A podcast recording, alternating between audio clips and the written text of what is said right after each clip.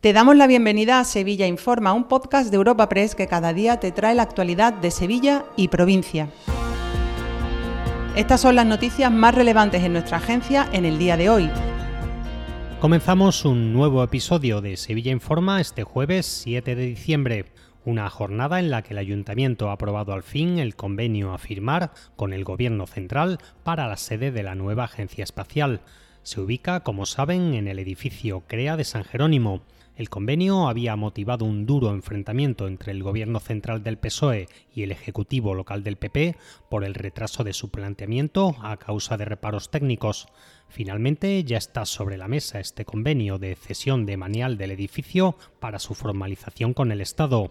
Además, el ayuntamiento ha aprobado las obras de mejora del Colegio Calvo Sotelo y licitar otra vez la adecuación de parte del mercado del Arenal para dependencias del área de modernización y del Centro de Coordinación Operativa, el CECOP.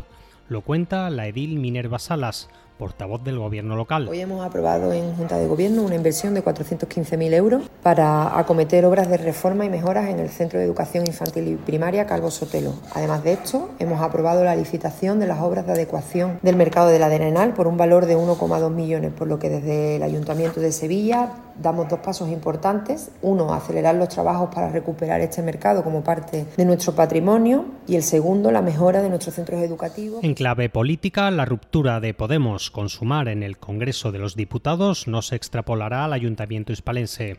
Tras la escisión de los cinco diputados nacionales de Podemos, desde el Grupo Municipal de Podemos e Izquierda Unida se destaca la cohesión y sintonía entre sus dos ediles. Izquierda Unida defiende así la unidad de acción de la coalición de izquierdas en Sevilla y Podemos, por su parte, precisa que en la capital andaluza no concurren las circunstancias que han pesado en el plano nacional. Escuchamos a Ismael Sánchez, concejal de Izquierda Unida en Sevilla. Entendemos que esto es una decisión que solo tiene repercusión y que solo afecta al ámbito estatal. Eh, entendemos que no va a tener ninguna consecuencia a nivel municipal, donde tenemos un grupo municipal fuerte, cohesionado, con unidad de acción y así lo estamos demostrando día a día tanto Susana, que pertenece a Podemos, como yo, que pertenezco a Izquierda Unida, tenemos la cabeza y estamos centrados en la ciudad de Sevilla y en resolver los problemas de, nuestra gente. En el apartado laboral, paros parciales en la grúa municipal durante la Navidad. La plantilla ha acordado paros de dos horas, tres veces al día, durante casi toda la Navidad. Acusa a la empresa adjudicataria del servicio de imponer condiciones de precariedad. Especialmente los trabajadores alertan de que la empresa estaría incumpliendo los acuerdos alcanzados en primavera para solucionar la convocatoria de huelga de aquel momento.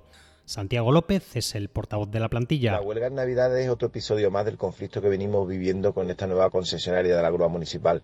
Eh, desde el principio eh, nos quisieron despojar de nuestros derechos reconocidos durante tantos años y hicieron imponer la precariedad en el servicio hemos sufrido, un compañero sufrió un accidente de trabajo, eh, tiene cinco grúas intervenidas por inspección de trabajo, otras tres no son, no son aptas para el servicio, los carros de remolque tampoco funcionan, el ayuntamiento tiene abierto o eh, se supone que tiene abierto expedientes sancionadores contra la Y en la página de cultura destacamos las propuestas relacionadas con la Navidad. Precisamente hoy ha sido presentada una campaña de promoción de la oferta cultural de la Cartuja en estas fechas. Se trata de más de 125 propuestas de música, exposiciones y ocio. Además, el Palacio de los Marqueses de la Algaba acoge ya su tradicional Belén Mudéjar y la Orquesta Barroca celebrará el día 23 su habitual concierto de Navidad.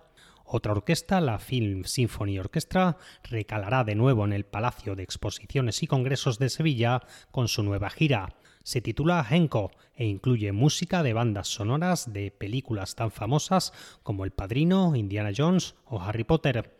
Constantino Martínez Zorst es el director de la orquesta. Ha acompañado memorables películas que han tenido impresionantes bandas sonoras. Y esto es lo que traemos en concierto. La música de Mulan, la música de Pocahontas, la música de Harry Potter y el Cáliz de Fuego, la música de Indiana Jones y el Templo Maldito, músicas como de películas como Desayuno con Diamantes, Espartaco, El Padrino Apolo 13, La Roca memorables bandas sonoras que nos van a poner la piel de gallina y nos van a hacer viajar, volar y transformarnos. El próximo fin de semana, 22 de diciembre en Sevilla. Dos apuntes antes del cierre. Un varón ha sido detenido en Dos Hermanas por hacerse pasar por abogado y estafar más de 30.000 euros a varias personas y un hombre ha fallecido en un incendio de vivienda en Casariche.